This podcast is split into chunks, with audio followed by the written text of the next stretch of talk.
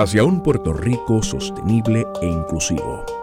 Una serie especial de En Puerto Rico y GFR Media, auspiciada por la Fundación Comunitaria de Puerto Rico.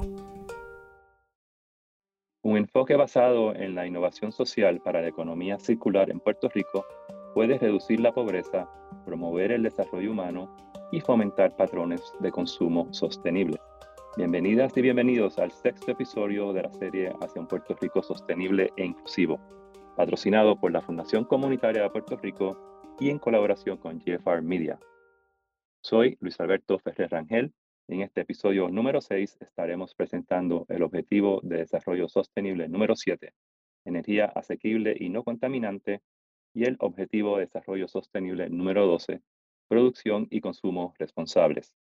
Y para discutir la intersección entre ambos objetivos y los conceptos de la economía regenerativa o circular, me acompañan tres expertos en el tema.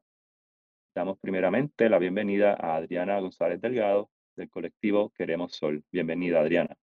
Saludos, gracias por tenerme aquí.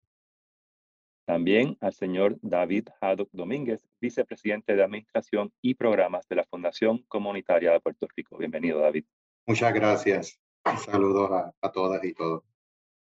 Y a la ingeniero Ingrid Vila Viaggi, de Generación Circular. Bienvenida, Ingrid. Muchas gracias. Un placer compartir este espacio con ustedes. Encantado de tenerlos a los tres aquí. Para comenzar, es bueno destacar que las tres organizaciones aquí presentes ya están rompiendo paradigmas porque cada una está potenciando un liderato compartido y horizontal, que realmente es una manera de propulsar el desarrollo sostenible en Puerto Rico. Primero quisiera empezar dándole la oportunidad a cada una y a cada uno a explicar cómo su organización promueve ese liderato horizontal y comunitario para adelantar el desarrollo sostenible en Puerto Rico, en particular en el caso de energía accesible y no contaminante, y también en el caso de la producción y consumo responsable. Vamos a empezar con, con usted, Adriana. Adelante. Pues muchas gracias. Yo soy parte del colectivo Queremos Sol. Eh, yo trabajo específicamente con la organización Sierra Club Puerto Rico, pero luego del huracán María, pues ya son cinco años de trabajo, nos sentamos juntas varias entes comunitarias, eh, también se sentó la UTIER, se sentó la Asociación de Gerenciales de la Autoridad de Energía Eléctrica y organizaciones como nosotros Sierra Club, pero también Cambio, El Puente, Amigos del Río Guaynabo, entre otros. Y dijimos, ¿verdad? No podemos esperar a que eh, venga una respuesta de un ente que no sea los grupos comunitarios para la crisis energética de Puerto Rico. Y nos sentamos a crear la propuesta Queremos Sol, que como muy bien estaban mencionando, eh, es un colectivo Queremos Sol no es una entidad en sí propia, sino que es una propuesta que muchos grupos hemos adoptado como parte de nuestra campaña, ¿verdad? Y eso es parte de lo que le da la fuerza, como estabas mencionando, porque no es un grupo nada más liderando la situación, sino que son muchos grupos que tenemos la misma meta en común, ¿verdad?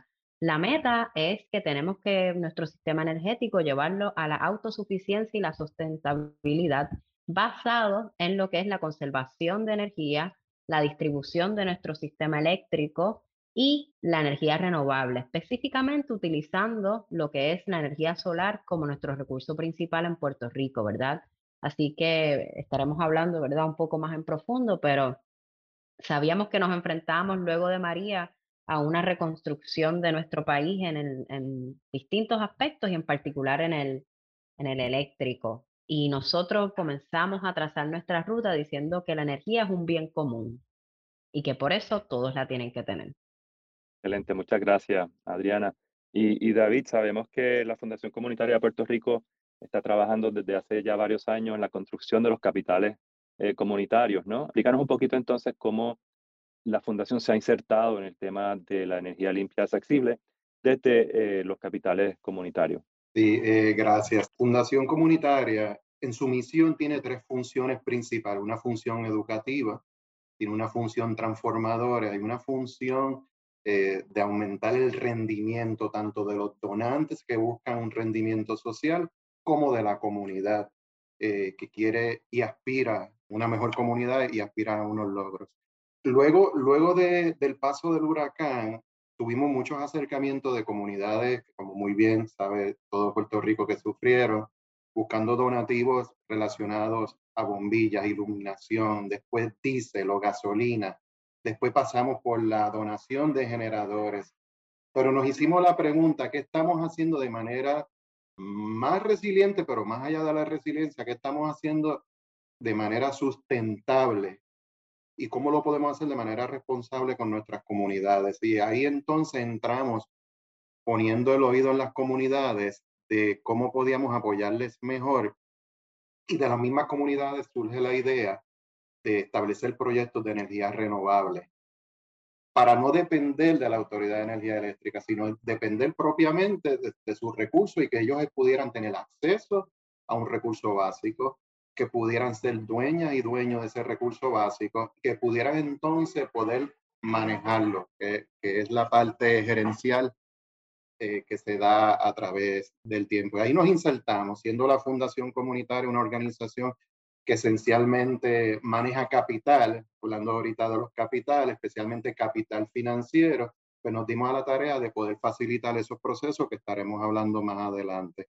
Pero ciertamente ubicamos nuestros impactos y logros en los diferentes capitales y nos gusta siempre decir qué impacto humano, qué impacto social, qué impacto financiero, qué impacto ambiental, cultural, eh, y financiero. Ciertamente esa es nuestra métrica eh, para medir nuestro impacto en las comunidades.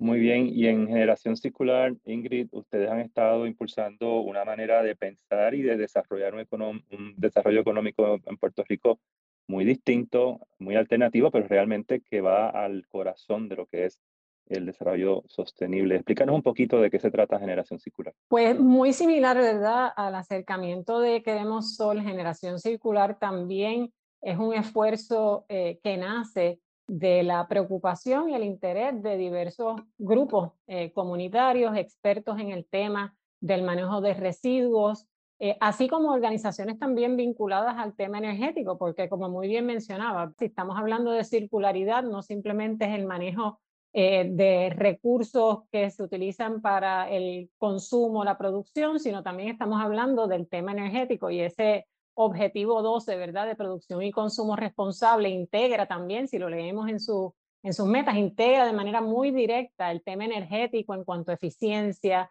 eh, y demás. Así que eh, en generación circular, pues se dio un junte muy especial de personas que llevábamos un tiempo, ¿verdad? Ya eh, décadas trabajando el tema de manejo de residuos sólidos eh, y viendo cómo no había un gran avance. Eh, y al revés, a través de las, de las décadas también se ha presentado, ¿verdad? Y se han presentado objetivos para desviar estos residuos, los objetivos de reciclaje que no se, no se logran alcanzar en ninguna de las fechas que se han establecido. Y dijimos, caramba, no podemos continuar esperando, igual que verdad queremos sola una respuesta que provenga del gobierno, la solución la tenemos, tenemos el conocimiento, ya hay comunidades trabajando con estos temas, de igual manera el sector privado ya estaba también, eh, ha estado trabajando muchos de estos aspectos eh, de manera sostenible, así que aquí lo que hace falta es eh, pensar en conjunto y plantear una manera distinta de abordar el problema de manera que no sigamos, ¿verdad? Con esas primeras planas cada seis meses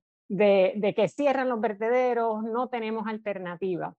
Y generación circular lo que propone es eso, ¿verdad? Es un cambio de paradigma en lo que es nuestra visión económica eh, a nivel de Puerto Rico, cambiar esa visión lineal eh, que se basa en la extracción de recursos, manufactura, consumo y desechamos a una circular en el cual no se desperdicia, ¿verdad? Lo que acaba siendo quizás eh, si el producto final de un proceso se convierte entonces en un insumo para un nuevo producto o un nuevo uso. Eh, y de esta manera, pues primero quitamos presión a lo que es la extracción de recursos naturales, nos convertimos nosotros, los consumidores, en, personas más responsables en cuanto al uso, ¿verdad? Y, y, más conscientes del consumo que, y los patrones de consumo. A la misma vez integra el sector privado porque requiere también que se rediseñen procesos, que se piense en todo el ciclo de vida de un producto eh, cuando se está manufacturando, ¿verdad? No simplemente terminar en que pues la persona lo compró y ya el, el que lo manufactura se olvida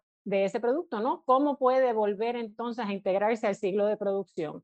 Así que eh, presentamos, ¿verdad?, esta propuesta eh, con unos objetivos y unas metas y unas estrategias muy concretas de cómo Puerto Rico puede lograr reducir eh, su consumo y lograr desviar el 50% o más de los recursos que hoy desechamos para ¿verdad? evitar esa presión hacia los vertederos y eh, eh, promover una economía mucho más sostenible. Bien interesante eh, cómo estamos definiendo la basura, como se le conoce basura, es un recurso, ¿no? entonces, cómo nosotros, nuestros, como ciudadanos, empezamos a cambiar el paradigma, ¿no? De nuestro propio comportamiento y en esa línea, Adriana, vamos a hablar un poquito sobre cómo las comunidades y las bases de las comunidades en donde ustedes trabajan están apoderándose y están empujando y están presionando para un cambio de política pública energética eh, eh, que ha sido pues también un, campo relativamente nuevo en Puerto Rico.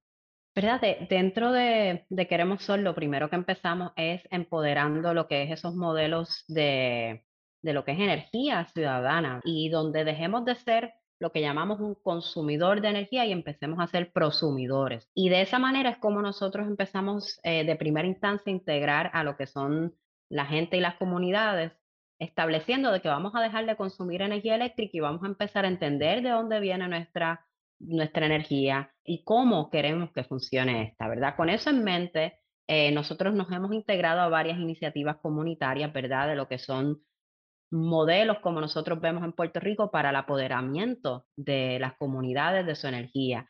Hemos visto modelos de parte de Sierra Club que se crean estos oasis que llamamos de energía, donde se instala un centro comunitario. Hemos visto, ¿verdad? Unos modelos un poco más allá, pero nosotros siempre, ¿verdad? Insistimos en que esa salvación, como nosotros decimos, es por ahora, es, es, es lo que podemos hacer en el momento. Necesitamos, como planteamos en queremos Sol, un cambio total de nuestro sistema eléctrico para que no sean las comunidades que simplemente o consiguen la ayuda o pueden ayudarse los que tienen el acceso a la energía solar, sino que sea todo el mundo, ¿verdad? Eh, la propuesta de Queremos Sol, una vez sale, luego se hace un estudio de viabilidad con la organización Cambio, donde damos por sentado con lo que son números, con lo que son todos esos eh, detalles que en Puerto Rico podemos alcanzar lo que es el 75% de energía renovable en 15 años. Y eso es no contando, como sabemos, la gente que por sí sola están cambiando energía solar, etcétera, sino que esto es utilizando lo que son los fondos que vienen, que, hay mucha discusión de estos fondos eh, en Puerto Rico para la llamada reconstrucción. Nosotros entendemos que se puede promover 100% de resiliencia en los hogares para el año 2035 y que de nuevo a pesar de que estos modelos comunitarios que nosotros trabajamos con ellos han ayudado en lo que son estos primeros años, tenemos que asegurar que la política pública en Puerto Rico ayude a esas personas que no pueden ellos mismos subvencionar sus sistemas eléctricos. Y por eso nosotros también eh, hemos empezado a, a dar a conocer lo que son unos ejemplos de sistemas solares pequeños que la gente pueda tener en sus hogares.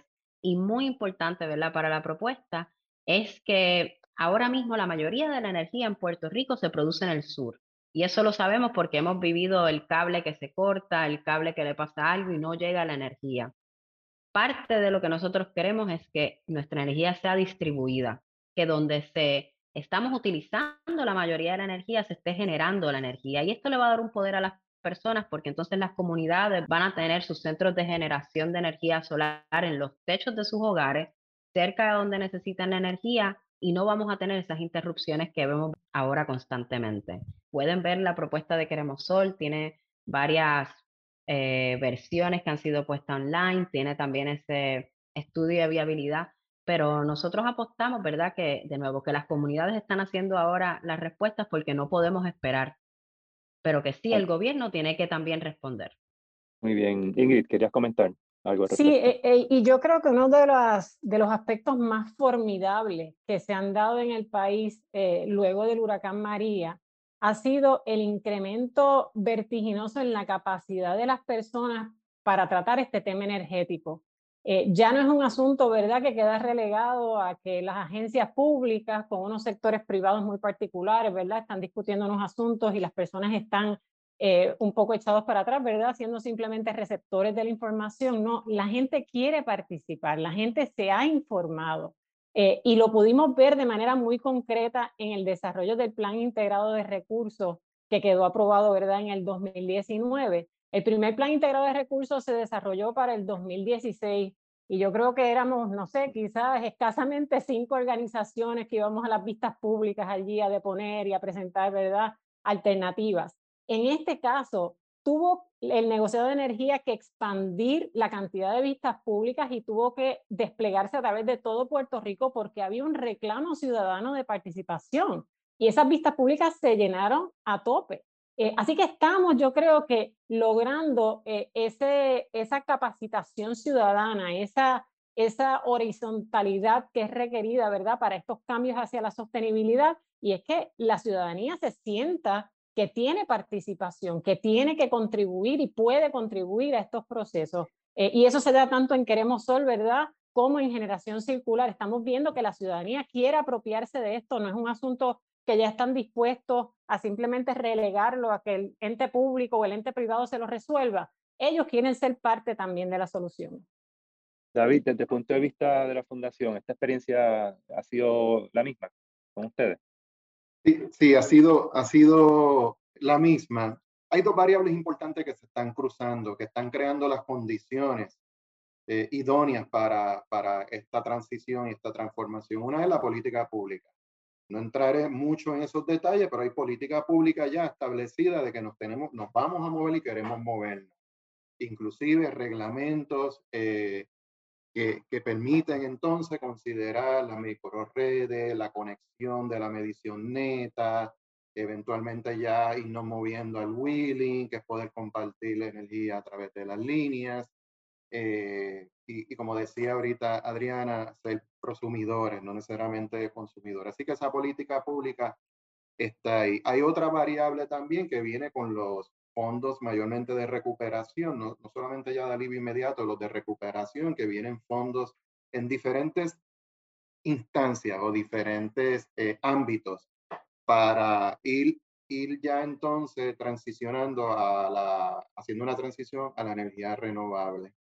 Ya sea el gobierno, yo hablaré más de la parte comunitaria, eh, porque hemos estado trabajando unos proyectos comunitarios donde con financiamiento no solamente privado, sino también federal, que nos permiten el, que establezcamos eh, eh, comunidades solares, instalaciones críticas que entonces operen con 100% de energía renovable, que es el proyecto que estamos haciendo en Culebra, ese proyecto trae un reto que para mí es una gran oportunidad porque estamos hablando de con la Economic Development Administration, la EDA, las instalaciones críticas definidas también allí como negocios, instalaciones críticas y organizaciones sin fines de lucro que puedan entonces a través de esta subvención federal tener energía renovable. Ahora bien, el gobierno federal no permite que yo, que nosotros fundación se transfiera esos activos por lo menos por los primeros 10 años. ¿Qué ha hecho la fundación? Pues crea una subsidiaria para que entonces vaya al negociado, solicite permiso y pueda entonces administrar la venta de esa energía renovable. Eso por dar un ejemplo. Y, y yo pienso que esas variables están, están, eh, se han cruzado, están creando los momentos idóneos, igual que más adelante me gustaría hablar también de cómo se cruzan esos objetivos de desarrollo sostenible con los proyectos que, que yo sé que nuestras tres organizaciones hacen.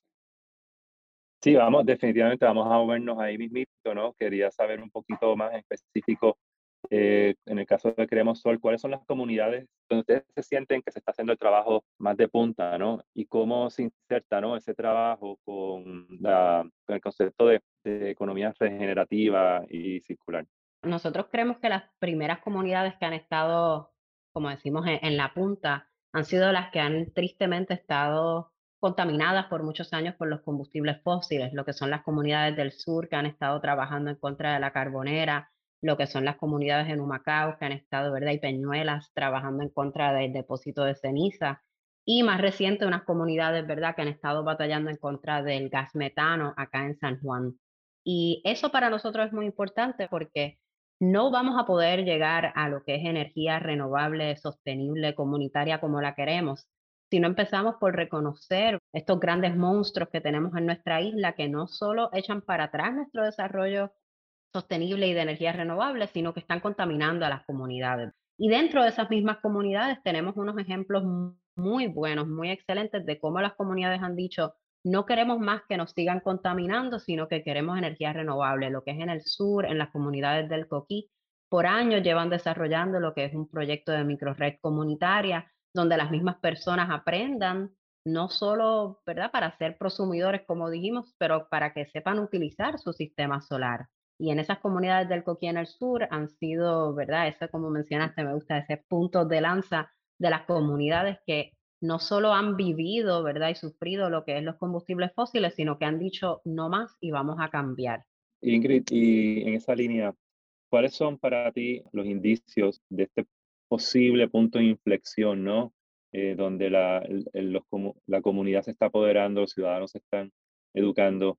Eh, ¿Hacia dónde tú crees que va esa, esa presión ciudadana y que, y que tú puedes anticipar al respecto? En el, tema de economía circular también, obviamente. Sí, sí. Eh, bueno, yo creo que, que la presión eh, ciudadana, producto de, de, de, elevar esa capacidad de entender y de adentrarse en los temas, eh, definitivamente viene a ocupar un espacio que ha quedado un tanto, ¿verdad?, descubierto y vacío ante la problemática que ha enfrentado el sector público, pues por la crisis fiscal, eh, el achicamiento del gobierno, la austeridad, que verdaderamente ha dejado al, gobierno sin mucha capacidad para poder planificar. Y ante esa, ¿verdad? Esa falta de planificación eh, que antes provenía, ¿verdad? Del gobierno, pues las comunidades están ocupando ese espacio. Y eso es lo que lleva entonces a la presión pública para cambiar las políticas públicas, como mencionaba previamente David, esos marcos referentes, muchos de ellos son productos de esa presión ciudadana, o sea, de que la ciudadanía está exigiendo más.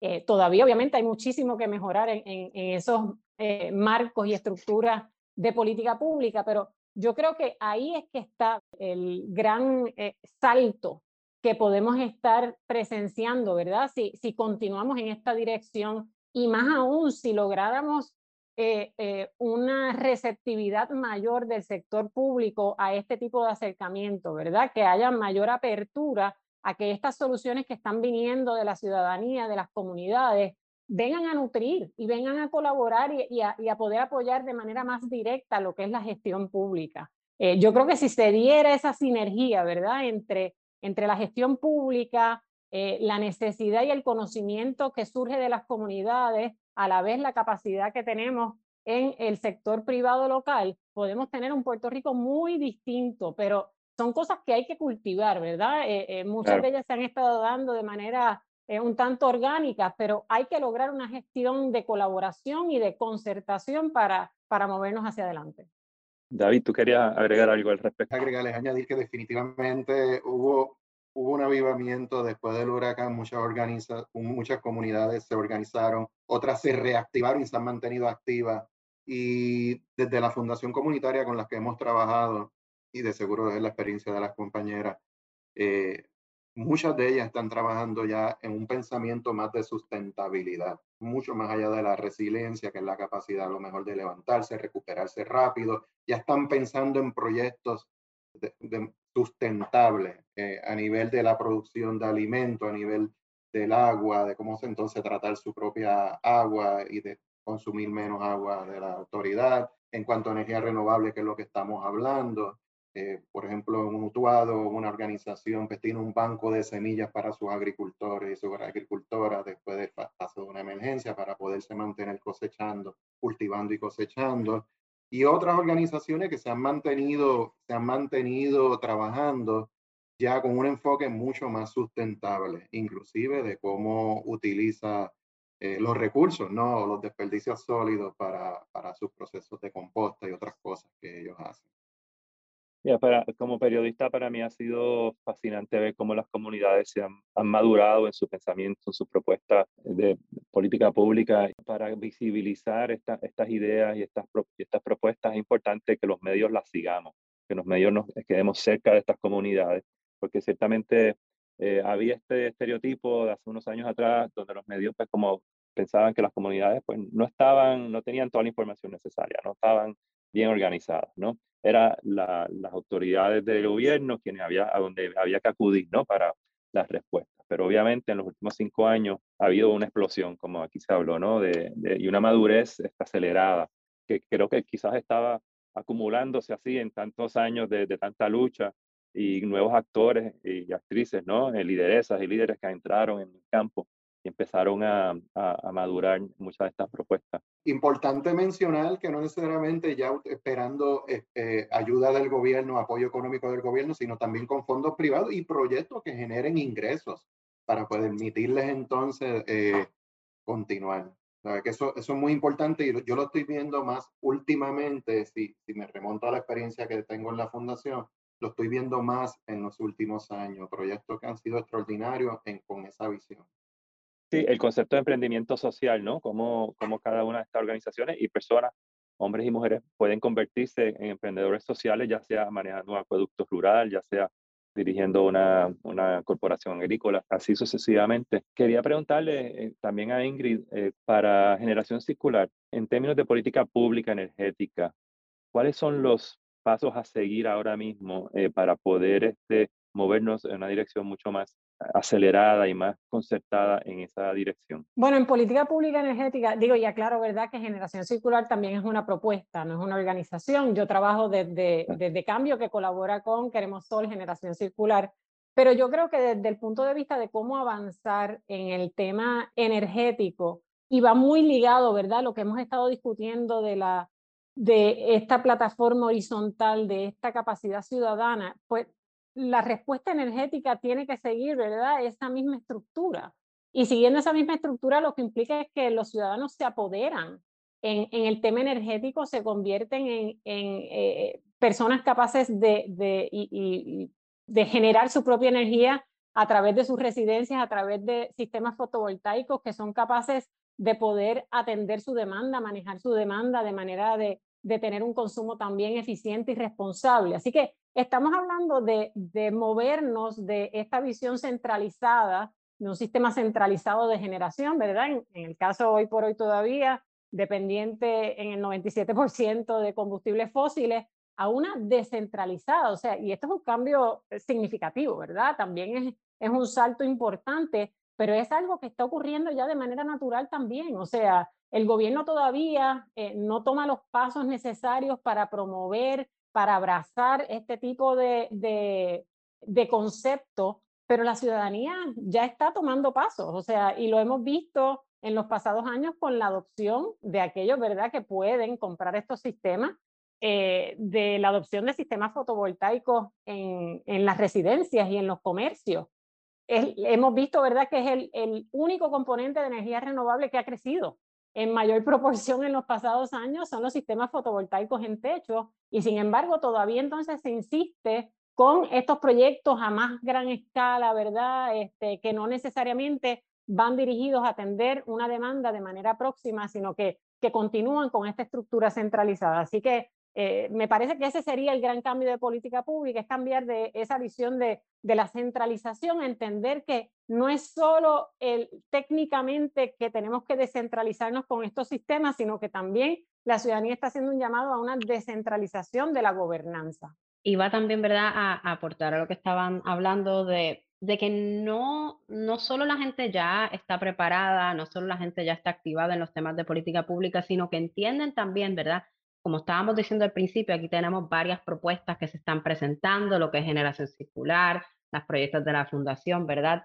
No son cosas que pueden ocurrir aisladamente. Necesitamos un cambio, ¿verdad? Como los mismos objetivos de desarrollo sustentable hablan eh, en muchos aspectos, pero todos son parte de esos mismos objetivos. Y lo vemos en cómo las comunidades se están organizando y en las propuestas que de hecho como estaba diciendo Ingrid, mucha de la gente que trabaja en Queremos Sol también trabaja en generación circular, porque entendemos que más bien la energía es una de las metas que tenemos ahora mismo con urgencia porque la gente los necesita para vivir. Los cambios energéticos no pueden ocurrir en un vacío. Podemos eh, crear esta red distribuida de energía solar sin crear unos cambios no solo en la política, sino también en el paradigma de nuestras comunidades. Eh, lo que son las propuestas de generación circular de de cambiar nuestro sistema de, ¿verdad? los mal llamados desperdicios, va a tono con todo lo que decimos también en Queremos Sol. Y por eso también, ¿verdad? Estas soluciones no pueden ocurrir en un vacío y más allá porque sabemos que vivimos en una isla que está abatida por las cosas del cambio climático y que esa transformación que estamos hablando no solo tiene que ocurrir en la forma de infraestructura y acceso, pero sino también en, cómo eh, lideramos nuestras comunidades. El concepto de isla, el concepto de tener un, un espacio definido, no somos un continente, no somos, no podemos comprarle energía a nadie, eh, importamos todo lo, todo, todo, lo que consumimos desafortunadamente. ¿Cómo eso agrava ¿no? nuestra situación y, que, y cómo eso puede ser una oportunidad para nosotros a la misma vez? Si tú tomas, y lo mencionaba Adriana ahorita, contaminación de nuestras comunidades. Y máxime cuando no solamente la contaminación del uso de la, de la energía regular, sino cuando estuvieron meses sin energía eléctrica, pues, el combustible, eh, el calor que eso produce, los contaminantes, los gases. Así que las comunidades remotas, especialmente las comunidades, lo que le llamamos mayormente en la, todo Puerto Rico, pero las comunidades muy próximas a la cordillera central estuvieron más tiempo eh, sin energía eléctrica y eso si se le suma el costo definitivamente, por eso uno está viendo esa, esa voluntad de, la base de ir entonces transformando definitivamente. Porque es mucho más confiable, no se interrumpe y las experiencias las tenemos, las tenemos tanto individual como colectivas, como es la comunidad solar Toro Negro, Esperanza Village en Juncos, Pirucho Coop, que es la cooperativa eléctrica en Caguas. Eh, así que esas experiencias están ahí, no solamente, como digo, a nivel individual, sino también colectivas. Y yo pienso que se están sumando otras organizaciones y otras comunidades, además de lo que nosotros individualmente vamos haciendo. Algunos, algunos con deuda, porque pues tienen en su financiamiento para poder tener energía renovable, otros con sus ahorros y otras personas pues han podido de alguna manera participar de algún tipo de subvención. Y podemos dirigir ahora la conversación para ir terminando hacia los conceptos de la economía circular, lo que yo he llamado también regenerativa, porque uno va regenerando reusando y creando nuevos, nuevos recursos con lo que se tiene, ¿no? También, eh, Ingrid, esto es una manera ética de vivir la vida y es adoptar unos, unos principios eh, personales, corporativos y nacionales, ¿no? De, de, cuidar el legado y de, y de no, y no, no ser parte de un modelo eh, de extracción ya, sino ponerle punto final a eso y convertirnos ya en un parte de, de esta economía que lo que está buscando es regenerarse, ¿no? Eh, ¿Coincides con esa apreciación?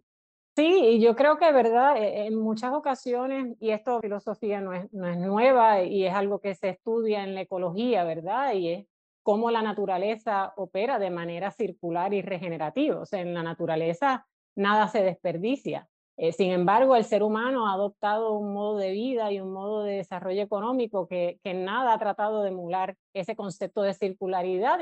Y, para que de verdad también tengamos contexto, no, esto no es un asunto aislado de Puerto Rico. A nivel mundial eh, se publicó un análisis de la circularidad de todos los países del mundo y apenas el 9% eh, de la economía circular. Así que eh, la brecha que tenemos en Puerto Rico es una brecha compartida, ¿verdad?, con el resto del planeta y por eso todos tenemos la responsabilidad de ir eh, trabajando hacia ese nuevo modelo de regeneración. Y nuevamente, vamos a emular la naturaleza, con tan solo mirar cómo se comporta y cómo funciona el mundo más allá del ser humano y dejar esa visión quizás tan antropocéntrica y entender que somos parte, ¿verdad?, de un todo mucho más amplio eh, y que tiene dependencias unos de otros. Lo vemos en el cambio climático, lo vemos en tantos aspectos que ya, ¿verdad?, nos, dan golpes eh, muy de frente y que ya no se pueden seguir ignorando.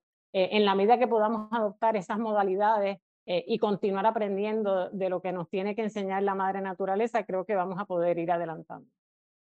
Y para dar, gracias Ingrid, para darle la palabra a David, solamente quería comentar cómo esta dicotomía ¿no? de, la, de la extracción eh, también pues separa a los pueblos, separa, crea nacionalismo político, crea más violencia y ya vemos lo que está sucediendo en el Amazonas con desde el gobierno de Bolsonaro, así que esta manera de ver la naturaleza ¿no? como la solución acerca también a la, a la raza humana. David. Quería compartir, escuchando a Ingrid, que yo creo que se, abre una gran oportunidad eh, de poder conversar con las comunidades, que algunas ya están trabajando en la economía circular. nosotros que trabajamos con incubadoras comunitarias que dan apoyo a personas que tienen ideas de negocio y son temas que podemos integrar para enfatizarlo, diseminarlo, que se puedan entender mejor. Eh, yo pienso que hay terreno fértil en las comunidades ahora mismo para no solamente escucharlo, sino adoptarlo, inclusive cuando vayan a implantar y cuando vayan a emprender, que yo creo que es una gran oportunidad de poderlo seguir conversando y entonces que se pueda entender concretamente en las comunidades de cómo se pudiera hacer con lo que están haciendo. Pienso que hay terreno muy, muy fértil.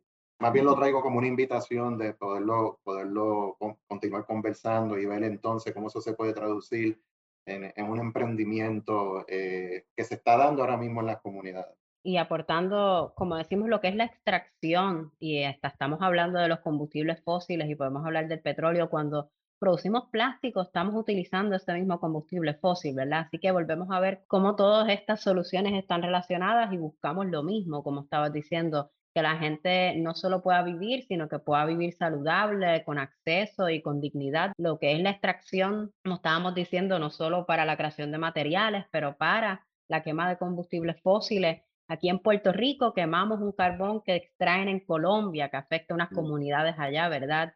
Y queremos dejar de tener esas relaciones, tal vez como decimos, eh, literalmente tóxicas con estas comunidades y si no regenerativas, donde podemos utilizar el ejemplo de Colombia, de hecho, en lo que son los recicladores y las recicladoras, que allí tienen cooperativas para la recolección de botellas y plásticos y otras cosas reciclables. Así que tenemos que darnos cuenta que todas estas soluciones vienen atadas a cambios en nuestras comunidades, a cambios de infraestructura que necesitamos, pero más allá al cambio, como estaba diciendo, de esas relaciones que tenemos no solo con nuestro país, sino con los otros países del mundo. Bueno, muchísimas gracias Adriana González Delgado del colectivo Queremos Sol, a David Domínguez, vicepresidente de Administración y Programas de la Fundación Comunitaria de Puerto Rico, el ingeniero Ingrid Vila Viaggi de Generación Circular, por ofrecernos estas coordenadas del futuro y del presente de Puerto Rico. Muchas gracias.